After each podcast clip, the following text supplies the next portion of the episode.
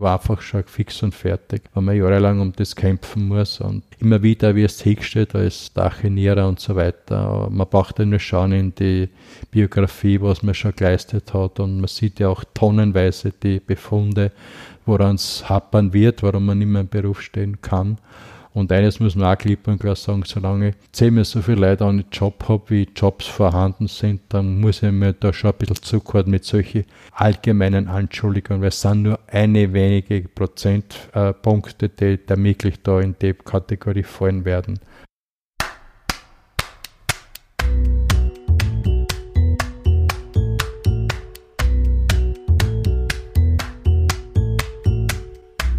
Willkommen beim Sozialpod der Podcast, in dem sich alles um soziale Themen in Österreich dreht.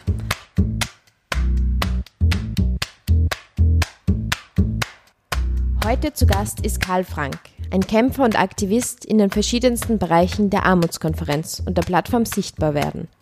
Wir haben uns ebenso bei der UN-Kundgebung gegen Armut im Herbst getroffen, genau wie Gabi, die in der vierten Folge bereits von ihrer Geschichte erzählt hat. Ich habe Karl bei einer Einrichtung der Promente in Wien getroffen. Promente ist der österreichische Dachverband für die Enttabuisierung von psychischen Krankheiten. Promente setzt sich für die Interessen der Betroffenen und den Angehörigen ein und leistet ebenso wichtige Aufklärung und Präventionsarbeit zu psychischen Erkrankungen. Karl hat sie dazu bereit erklärt, im Sozialpod von seinen Erfahrungen zu erzählen. Von Veränderungen des Arbeitsmarkts, von plötzlicher Arbeitslosigkeit und Diagnosen, mit denen er nicht gerechnet hat. Warum mir gerade diese Porträts besonders am Herzen liegen, erfährt ihr am Schluss der Sendung. Da gibt es von meiner Seite auch noch einen ganz besonderen Buchtipp. Aber nun zu Karl und Sozialpod Perspektive.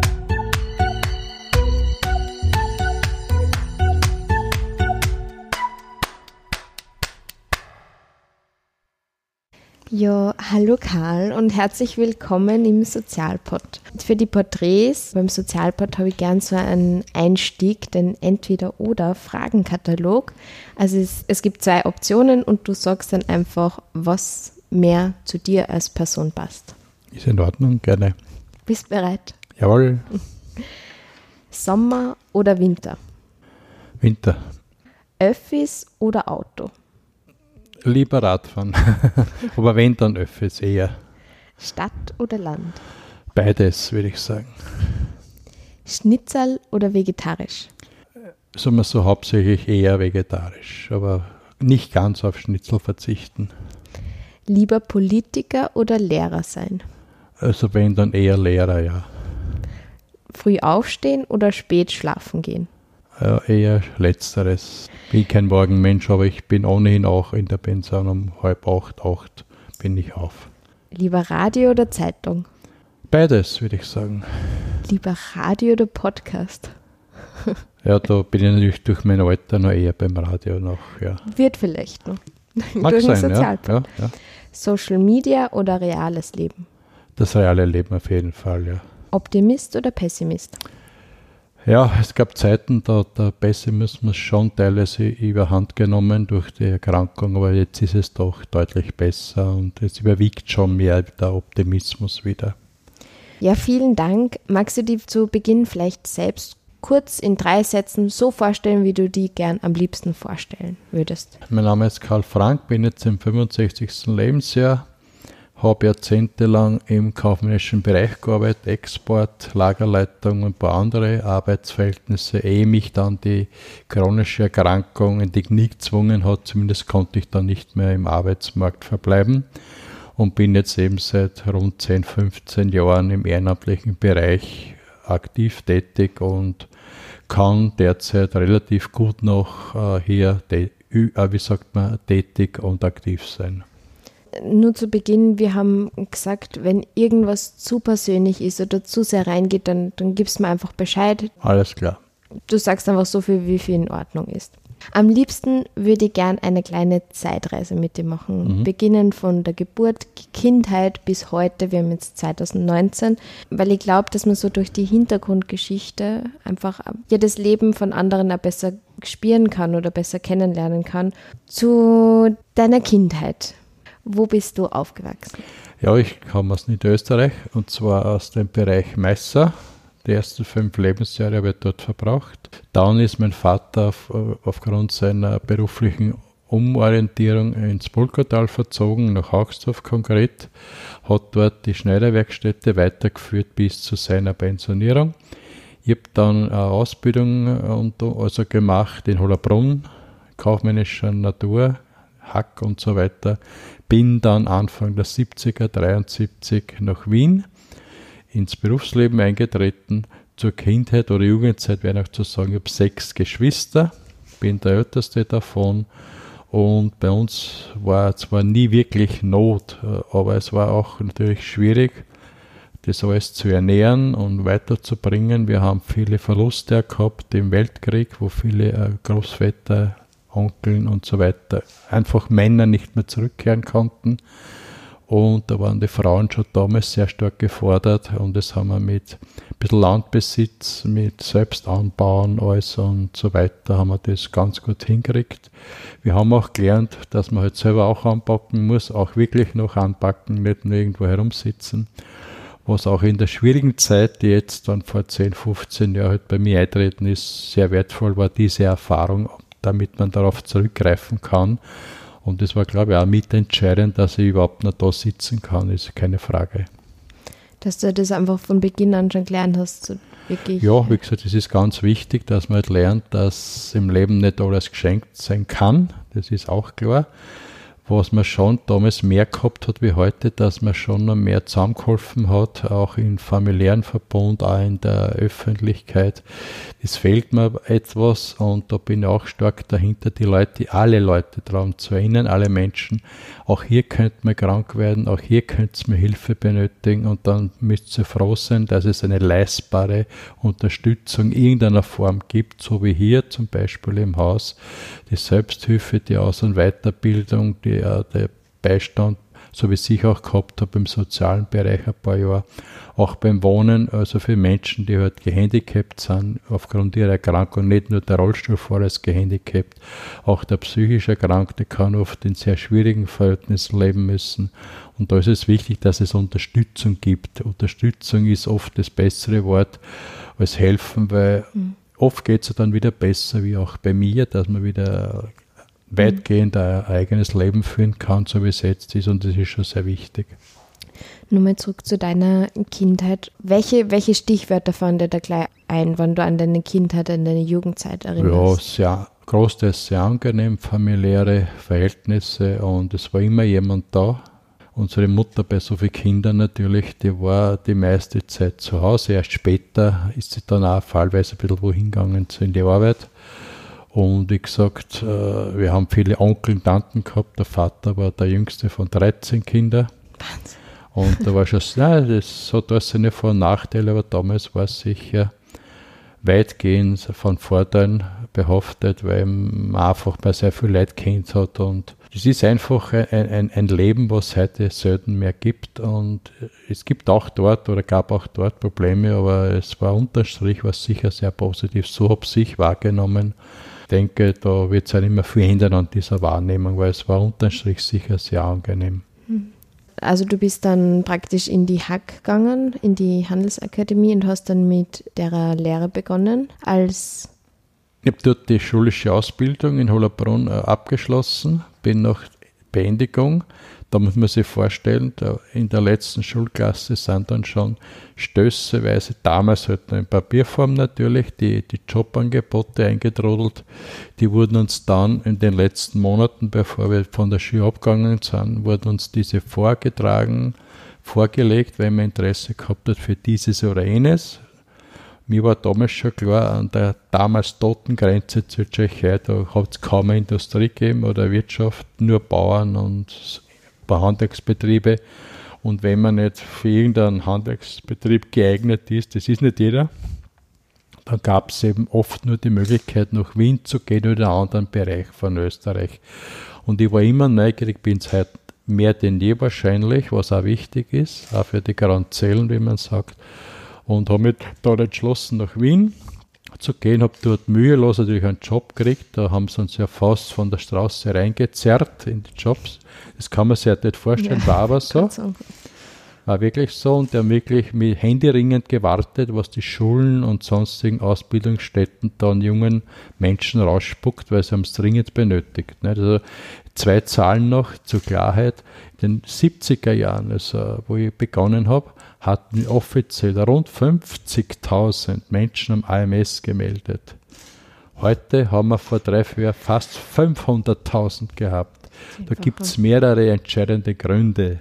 Aber das ist ein riesen Quantensprung und natürlich ist es für viele junge Menschen heute viel schwieriger, und auch durch die übergroße Konkurrenz teilweise sehr, sehr schwer, da Fuß zu fassen, dauerhaft vor allen Dingen.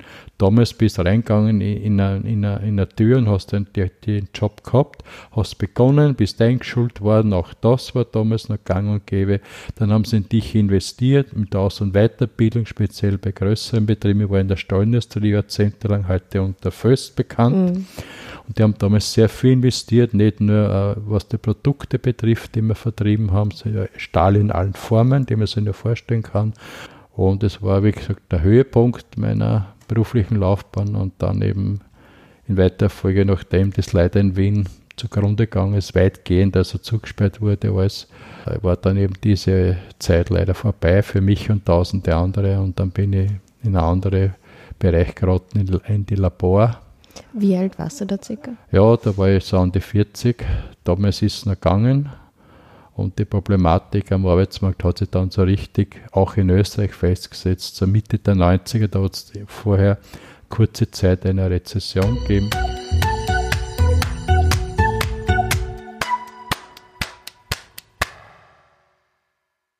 Vielleicht gehen wir wieder zurück. Also du warst 40 und hast praktisch einen neuen Job gesucht. Damals, ähm, ja. Genau. Wie hast du das dann erlebt? Wo hat es dann diesen Wendepunkt gegeben? Ja, wie gesagt, mit rund 40 war es noch passabel. Da war ich noch was gekriegt. Da war ich dann mehrere Jahre in einem Betrieb mit Laborwaren, also Pipetten. Wenn du in ein Labor reinkommst, diese ganzen Sachen, die du da am Tisch stehen siehst, Apparaturen aller Art. Mit diesen Dingen haben wir gehandelt. Das ist auch noch einige Jahre sehr gut gelaufen. War ja ein Lagerleiter, war auch super Job, brauchen wir nicht reden. Hat mir sehr gut gefallen. Die Problematik ist halt dann kommen in Verbund mit Älterwerden.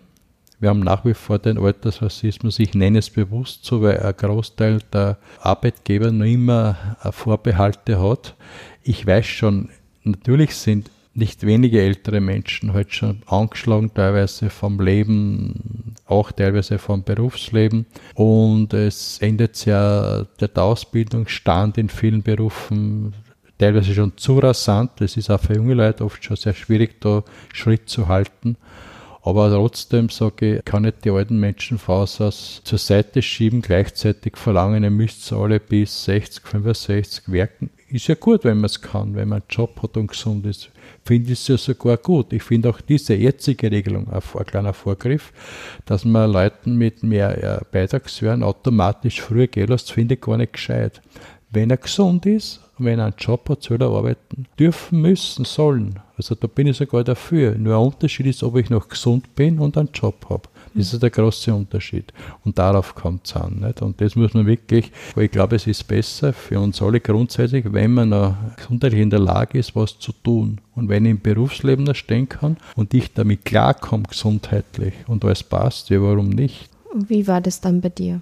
Das hat dann begonnen, vor rund 15 Jahren ist mir klar geworden, dass ich ein Problem habe. Das hat halt, wie gesagt, sowas sucht man sich nicht aus. Da gibt es halt mehrere Faktoren. Natürlich älter werden, dann mit Sport wird man mit langsamer dazu geschalten, da.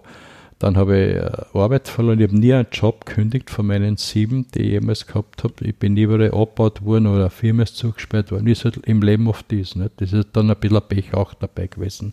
Und wenn du dann nicht gleich was kriegst, dann stellt man sich selber irgendwo unter Druck, weil man ja raus will aus dieser Situation. Und dann, was wenig hilfreich, ja oft sogar schädlich war, teilweise der Druck, man muss es so benennen, über AMS und andere Einrichtungen, teilweise auch über die Gesellschaft, wo man die Leute gegen, gegenseitig aufhetzt zum Teil, den muss ich da halten ich habe es gesagt bei der letzten Veranstaltung, wir alle, die wir alle gearbeitet haben jemals oder arbeiten, wir alle zahlen uns das selbst ein. kein Bundeskanzler oder Minister oder sonstiger Politfunktionär oder Wirtschaftsfunktionär oder, oder Manager zahlt das für uns. Er beteiligt wenn er einen Job hat. Alles. Dass es Regeln geben muss, ist auch klar. Und das hat natürlich auch nicht gut getan. Und natürlich, wir wissen, längst, dass gewisse Einflüsse bei einem Menschen früher, bei anderen später zu irgendwelchen Problemen führen können und auch, und auch führen. Und für mich, ich habe halt, das ist auch eine, eine, klare Erkenntnis, so ist man halt. Es gibt sicher Menschen, der halt das vielleicht ein Jahr länger aus oder zwei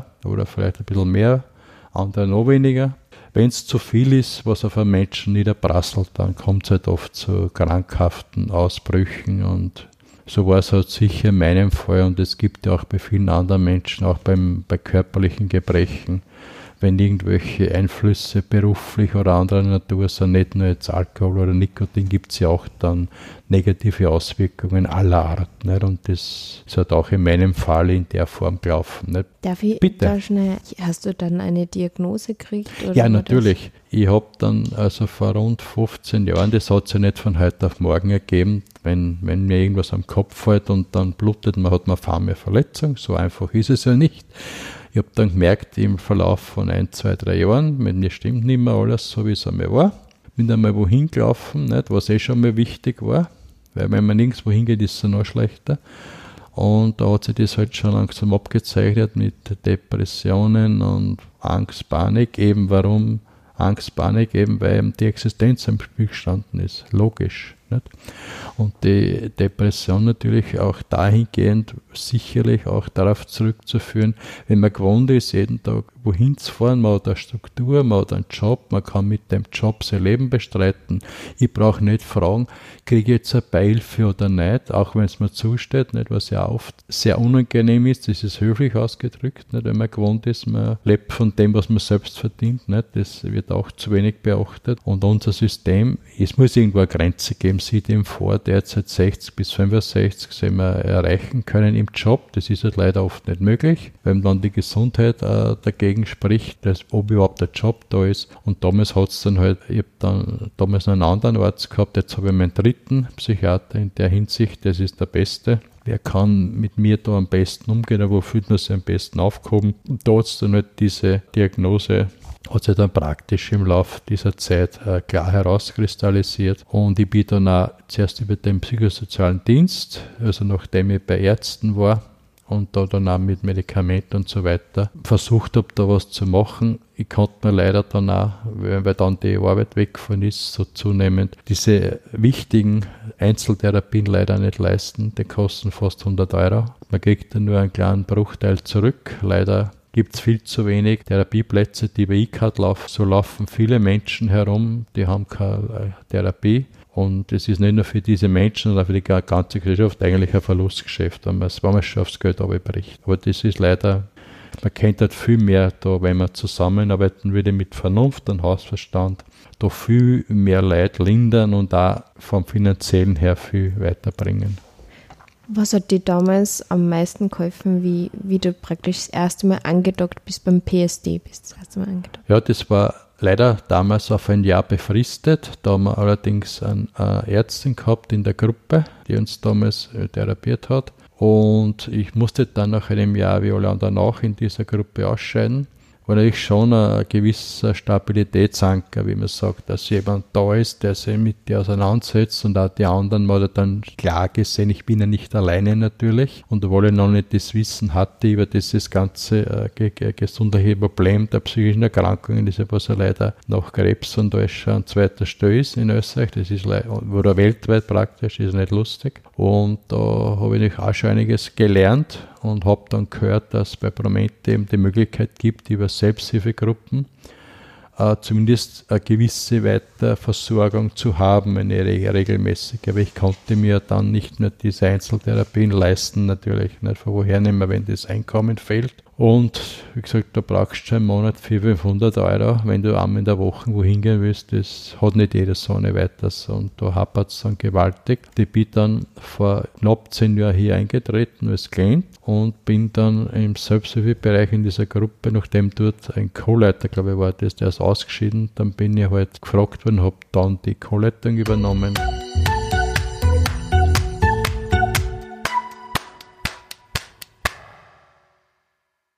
Vielleicht kannst du nochmal sagen, was ist Promente genau? Oder was macht Promente genau? Promente ist natürlich vor rund 50 Jahren das gegründet worden und da geht es praktisch um die Hilfe, Unterstützung für psychisch Kranke. Wir unterstützen, wie gesagt, die Menschen mit Selbsthilfegruppen für verschiedene psychische Erkrankungen, wo Menschen, die halt was weiß ich, in meinem Fall ist klar, aber wenn jemand Schizophrenie hat oder Stimmen hören oder irgend, irgend sowas halt, da gibt es dann verschiedene Gruppen, die gebildet wurden und da kann man sich anmelden, gibt es dann Erstgespräche und dann im positiven Falle werden dann diese Teilnehmer aufgenommen und können sich dann im Regelfall wöchentlich treffen und gemeinsam in einem Raum, so wie hier zum Beispiel, austauschen und über ihre eigenen Erfahrungen sprechen. Nicht nur mit der Krankheit direkt oder beim Arzt oder mit den Medikamenten, sondern auch, was das bedeutet im Leben draußen, teilweise noch im Beruf oder nicht mehr im Beruf oder viele Menschen wollen ja wieder zurück in den Beruf, wenn das irgendwann noch mehr möglich oder realistisch ist. Darum gibt es auch bei hier im Haus Aus- und Weiterbildung, dann die Unterstützung mit Freizeitgruppen, da habe ich auch was drinnen, wo ich heute noch die Fußballgruppe leite.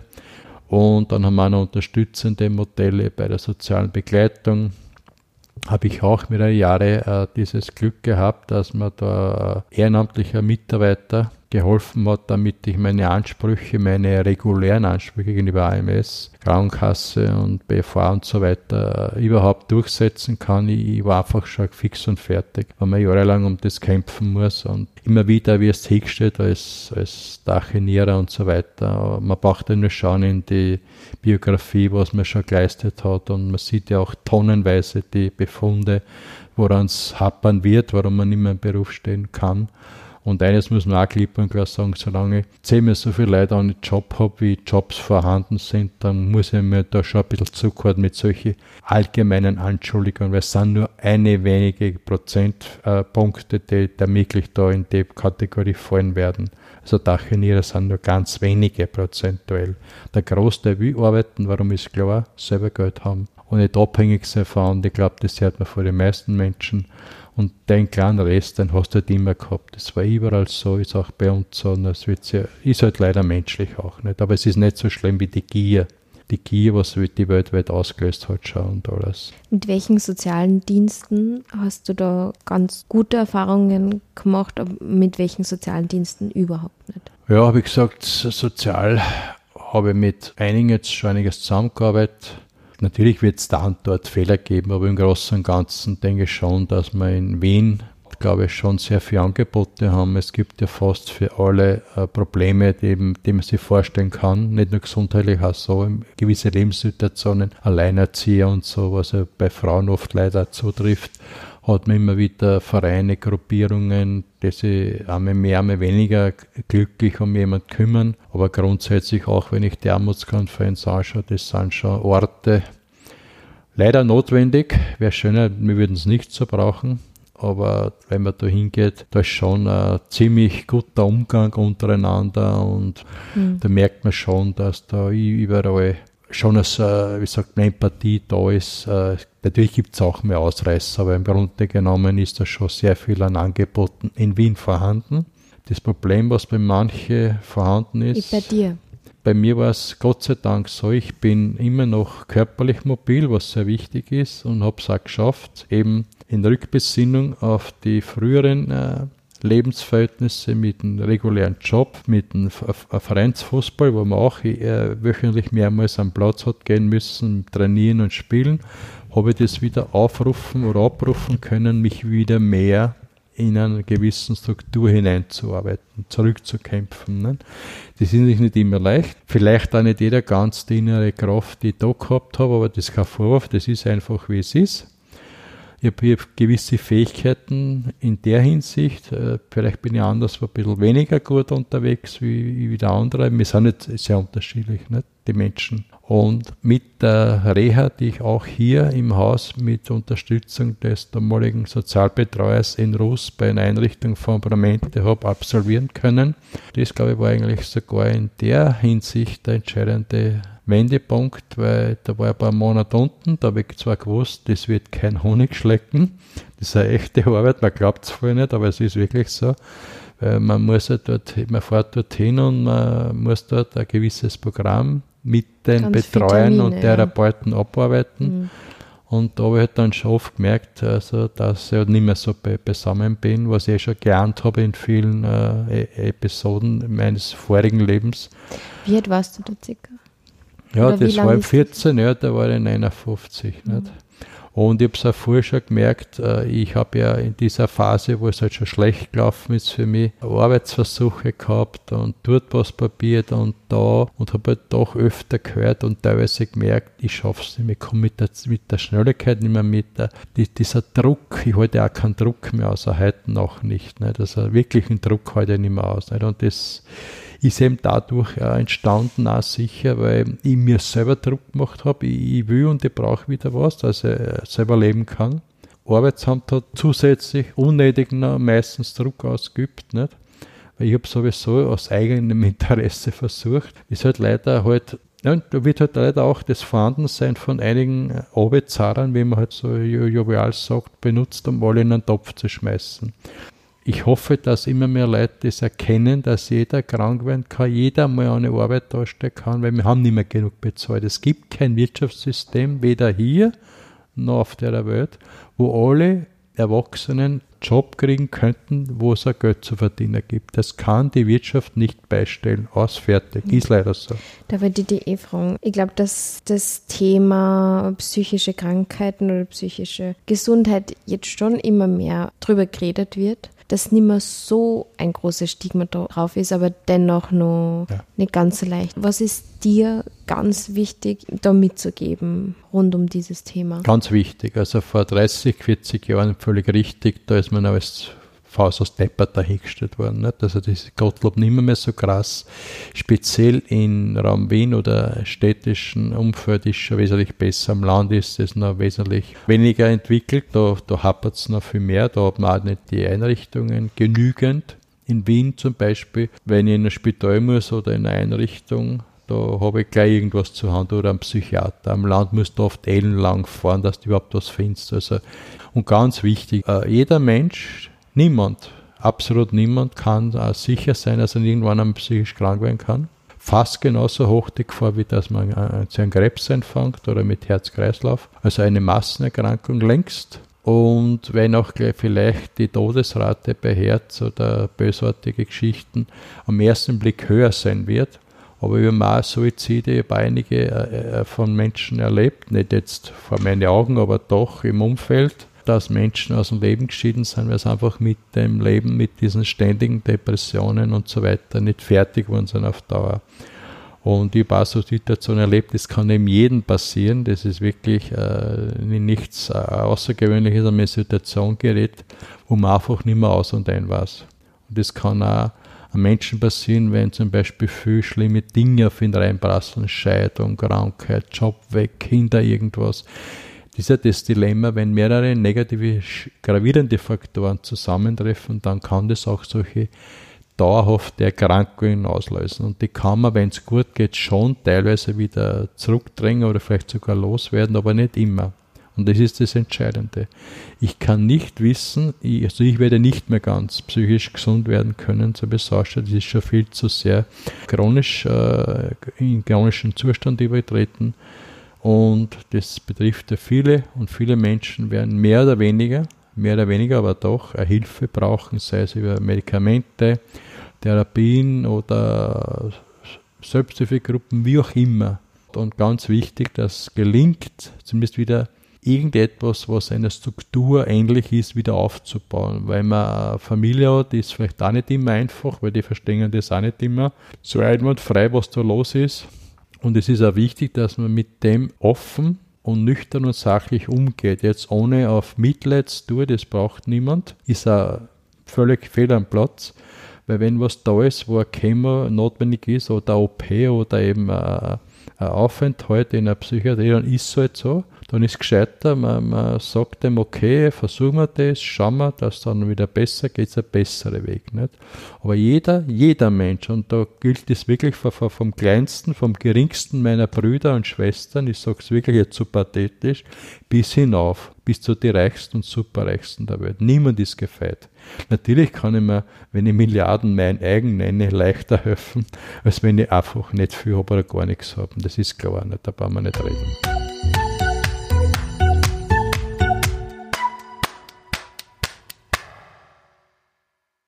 Du hast vorhin erwähnt, du hast dann die Reha gemacht in Russ und du hast erwähnt, das war ein Wendepunkt. Ja. Warum? Ja, wie gesagt, mir war bewusst, dass das eine Chance ist. Zwar eine schwierige Phase vor mir liegt. Ich war dann auch hypernervös. Mir hat dann ein guter Freund runtergeführt. Sollte das jemals hören und lesen, sage ich, Werner, vielen Dank, du hast mir mehr geholfen, wie du glaubst. Weil ich war da wirklich außer mir, also ich war fix und fertig. Also das ist eben das, was ich gesagt habe, dass man mit solchen Dingen nicht so umgehen kann wie ein Normalsterblicher. Das ist einfach die Erkrankung, ja. Das ist einfach eine gewisse... Das ist schon ein Normalsterblicher ja, der halt mit dem, wenn es heißt, du fährst jetzt, was weiß ich, in, in, ein paar Wochen in eine Einrichtung, da ist nichts Schlimmes, es war nichts Schlimmes, nicht?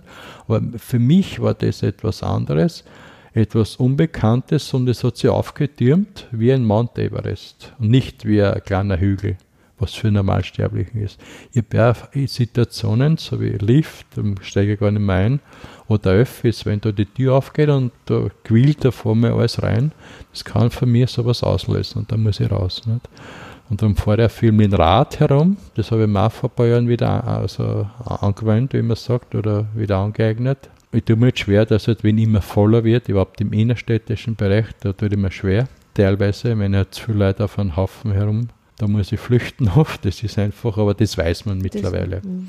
und wenn man mal weiß, woran es bei einem Menschen hapert, bei einem selbst, egal welche Erkrankung, dann hat man eh schon viel gewonnen. Man muss selber mal äh, begreifen und akzeptieren, das ist halt so und fertig und jetzt mach was draus, weil das ist ja nur dieses eine Leben. Zumindest weiß ich von nichts anderem. Das gilt es jetzt so gut es geht noch zu nutzen, die Zeit, die eben noch bleibt und aus. Und da muss man halt schauen, dass man auch mit diesen Hilfsangeboten, unterstützenden Angeboten, dass man da weiterkommen kann, so wie es auf der Reha war. Das ist ja bewusst teilweise sehr engmaschig geflochten, dieses Therapienetz, weil es dann rauskriegen, aha, der oder diejenige Teilnehmer oder Klient, der schafft es noch besser oder dem nicht mehr oder eine aus unserer Runde musste zum Beispiel nach Hause fahren. Die war fix und fertig. Ich habe Probleme gehabt, keine Frage, aber ich habe es geschafft würde sagen, ich bin stolz aber es zeigt doch, dass wenn man sich bemüht und die haben gesehen, da kämpft jemand und die Ganz haben wir dann schon versucht, ja. da zu helfen. Und Wie lange dauert die, hat die das, das waren sechs Wochen. Sechs Wochen. Und diese Erkenntnis, von der du auch gesprochen hast, wann war da ein Moment, da wusstest oder ist es die Erkenntnis auch ein Prozess? Generell war es mir schon klar, so vor Antritt. Ja. Hat auch der, der Betreuer damals äh, klar artikuliert, dass das eine Chance ist. Und ich habe es dann gekriegt. Ich habe eh fast ein Jahr warten müssen. In meinem Fall war es nicht mehr so krass oder tragisch, weil kein Job mehr da war. Wenn ein Job da ist, ist natürlich für diese Leute oft dann der Job weg, bevor sie überhaupt dort hinfahren können. Sicher auch nicht äh, ideal. Und ich bin runtergefahren und habe halt gekämpft. Das heißt, die Zeit vor, während und auch nachher noch war sehr schwierig.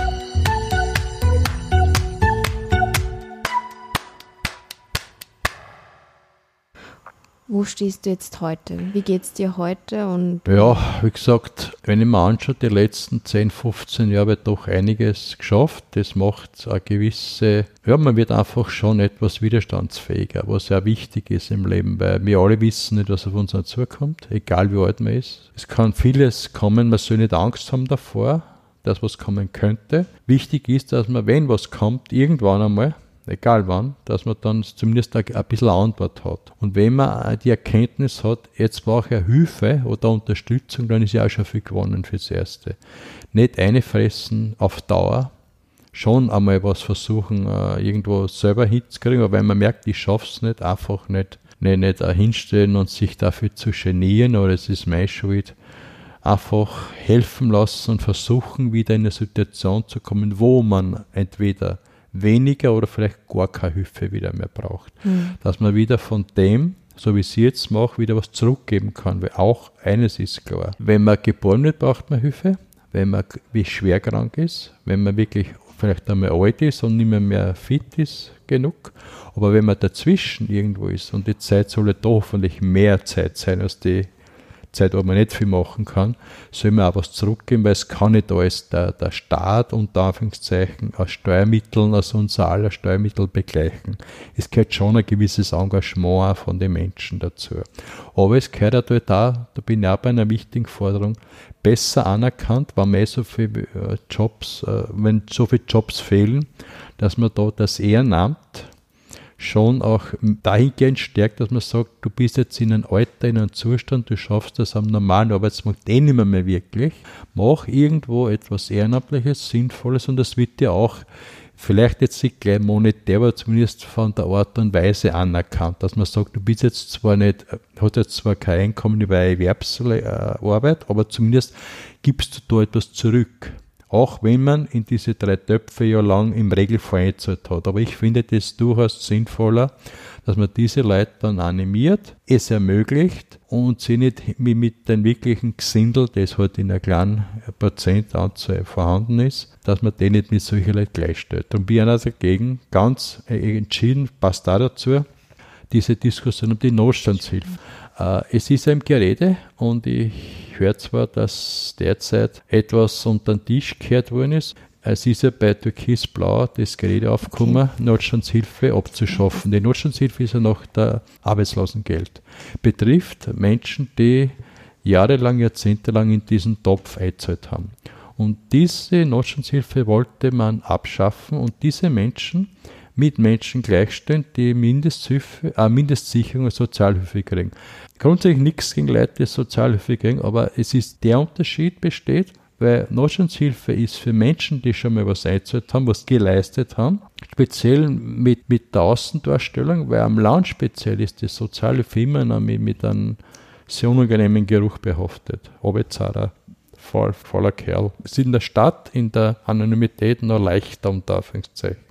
Und was auch wichtig ist, diese Vermögenszugriffe, die zwar nur einen kleinen Teil der Leute betreffen werden, aber wenn man schon bei Sozialhilfe da macht, dann ist die Grenze mit 4000 Euro und ein paar Quetschte lächerlich gering.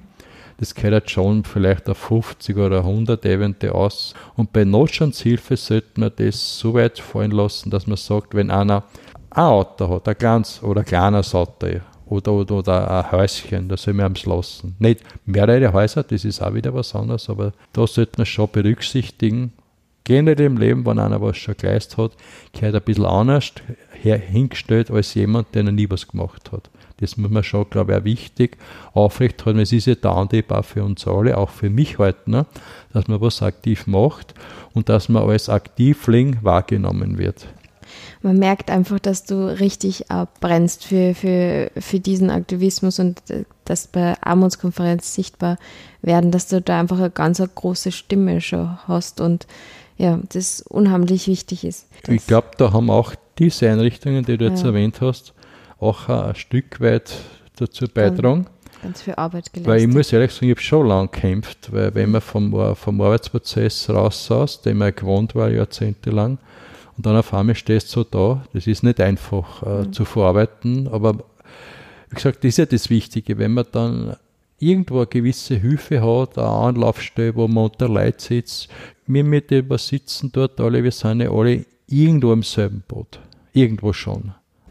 Gibt es nur irgendwas, was du nur unbedingt loswerden möchtest an die Zuhörer, Zuhörerinnen vom Sozialpod, was wichtig ist zu wissen äh, in, in Verbindung mit mentaler Gesundheit und Armutskonfrontation? Ich glaube, ganz wichtig, wenn man Probleme merkt, auf Dauer gesehen, einfach was dagegen tun. Wohin gehen und versuchen, die Probleme, die zu viel werden, abzubauen, soweit das möglich ist, damit man sie auf Dauer nicht überfordert. Sowohl mental, psychisch und körperlich. Und wenn es wirklich wo eine Krankheit daherkommt, nicht genieren, einfach hingehen und sich helfen lassen. Und auch Hilfe annehmen und gleichzeitig versuchen, soweit möglich wieder selber aktiv werden zu können. Das ist, glaube ich, entscheidend. Ja, vielen, vielen Dank für das ganz besondere Interview. Kai. Danke auch. Alles Gute. Danke weiterhin. auch.